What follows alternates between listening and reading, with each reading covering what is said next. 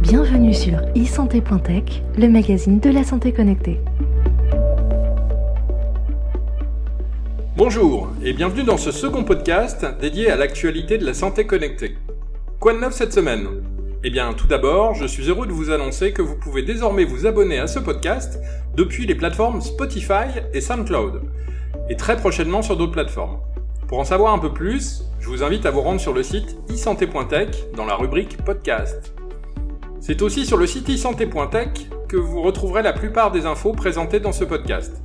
N'hésitez pas non plus à vous abonner à notre compte Twitter et à notre page Facebook pour vous tenir informé en temps réel de l'actu e-santé. Allez, c'est parti, on commence avec de la M-Santé.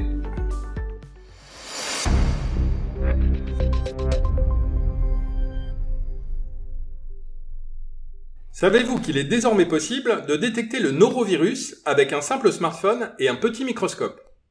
Ce virus, vous le connaissez bien.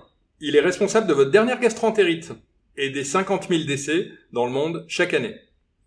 Eh bien, figurez-vous qu'une équipe de chercheurs de l'Université d'Arizona aux États-Unis a mis au point une technique simple, rapide et peu onéreuse pour détecter le norovirus dans l'eau. Pour cela, les chercheurs utilisent des microbilles de polystyrène qui émettent une fluorescence et qui sont associés à des anticorps qui détectent le virus. Cette fluorescence, normalement invisible, devient détectable en présence du virus. Pour la détecter, les chercheurs ont utilisé des microscopes pour smartphones disponibles dans le commerce à moins de 100 dollars et une application mobile qu'ils ont développée eux-mêmes. Les méthodes de détection vivent une vraie révolution grâce au smartphone.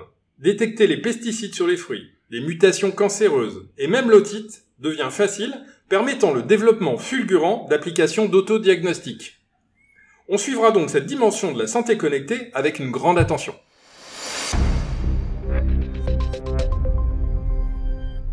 On en parlait déjà la semaine dernière. Cette fois, c'est au tour de l'hôpital du Confluent à Nantes de nous révéler la cyberattaque qu'il a subie entre le 14 mai et le 9 juillet dernier. C'est la technique du phishing qui a été utilisée par les hackers les emails envoyés par les hackers aux utilisateurs de la messagerie MS Santé HappyQuit incitaient ces derniers à renouveler leur identifiant de connexion et leur mot de passe. Il suffisait d'y répondre pour communiquer ces identifiants et permettre aux hackers de pénétrer le système. La ZIP Santé fait état de près de 500 incidents de cybersécurité depuis la mise en place de la cellule d'accompagnement cybersécurité des structures de santé en octobre 2017. Et ce n'est pas prêt de s'arrêter à mon avis.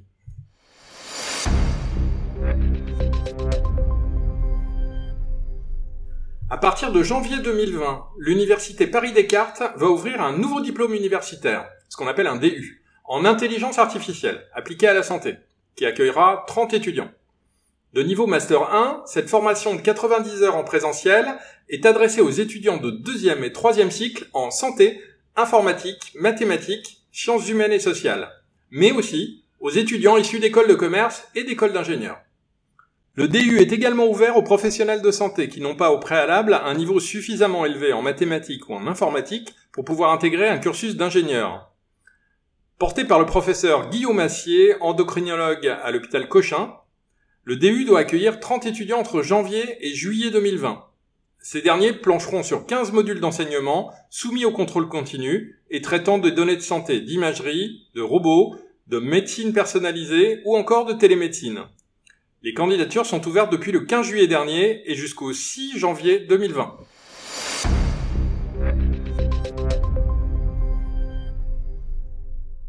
La santé est l'un des domaines les plus prometteurs pour les nouvelles technologies. 14,6 milliards de dollars ont été levés par les startups du secteur en 2018, d'après un rapport de l'organisation Startup Health, un chiffre en hausse de 25% en un an. Les prix Startup EDF Pulse récompensent les jeunes pousses qui inventent notre avenir électrique. Pour cette sixième édition, 12 finalistes sont en liste dans trois catégories. Bien-être connecté, territoire durable et travail 4.0. Un jury composé d'experts de l'innovation désignera trois lauréats. Grâce au vote des internautes, un quatrième lauréat sera récompensé par un prix du public. Les startups lauréates seront dévoilées le mercredi 16 octobre lors d'une cérémonie de remise des prix. Vous l'aurez deviné, c'est la catégorie santé qui nous intéresse aujourd'hui, avec quatre startups sélectionnées que je vais vous présenter. La première jeune pousse montpelliéraine, Stella Surgical, développe des dispositifs chirurgicaux pour bloc opératoire. Son application smartphone, eStella, permet d'évaluer avec précision la qualité d'un foie en vue d'une transplantation hépatique à partir d'une simple photo et d'un logiciel d'intelligence artificielle. Aujourd'hui, le chirurgien se fie uniquement à une analyse visuelle et biologique. Or, la stéatose d'un foie est parfois difficile à détecter, ce qui peut induire des rejets de greffons. La start-up avance un taux de réussite de 95% et espère ainsi augmenter les chances de transplantation. Fondée en avril 2019 par un ancien chercheur du CNRS, Graphil est une toute jeune start-up grenobloise qui a mis au point un pansement intelligent accélérant la cicatrisation et signalant l'état de la plaie. Chaque année en France, 120 000 patients âgés ou diabétiques sont admis aux urgences pour des ulcères aux pieds, dont 10 000 ressortent amputés.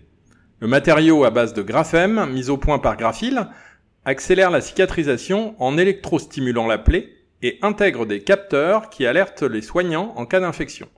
De quoi réduire les coûts de prise en charge et faciliter les soins à domicile. Notre troisième startup est une spin-off de l'école centrale Supélec. La startup parisienne Terra Panacea a conçu une solution d'intelligence artificielle permettant un suivi précis et personnalisé du traitement par radiothérapie. En combinant son expertise en matière d'imagerie médicale et de mathématiques avancées, elle automatise l'ensemble de la chaîne de traitement, depuis le dosage des produits jusqu'au suivi et la replanification en fonction de la réaction du patient après l'irradiation. Le logiciel permet ainsi de traiter un plus grand nombre de patients avec les mêmes ressources tout en améliorant les résultats cliniques. Allez, on en termine avec notre dernière startup qui s'appelle TED Orthopedics. 5 millions de Français souffrent de douleurs chroniques liées à l'arthrose qui diminuent leur mobilité. J'en sais quelque chose, j'en fais partie. Avec sa genouillère connectée, TED Orthopedics entend soulager les patients atteints d'arthrose. Il se présente comme un dispositif complémentaire au suivi réalisé par les kinésithérapeutes. Une application dédiée leur permet de suivre les progrès du patient et de proposer des exercices adaptés. La start-up marseillaise, soutenue par de nombreuses structures dont la BPI et la région PACA, vise également des patients blessés au ski ou à la course à pied. Elle compte adapter sa technologie à d'autres articulations et à la prévention. Voilà, c'est la fin du magazine de la santé connectée. Je vous donne rendez-vous dans une semaine avec d'autres news. Et en attendant, n'oubliez pas d'aller vous promener sur nos comptes sociaux et de visiter le site isanté.tech. À très bientôt!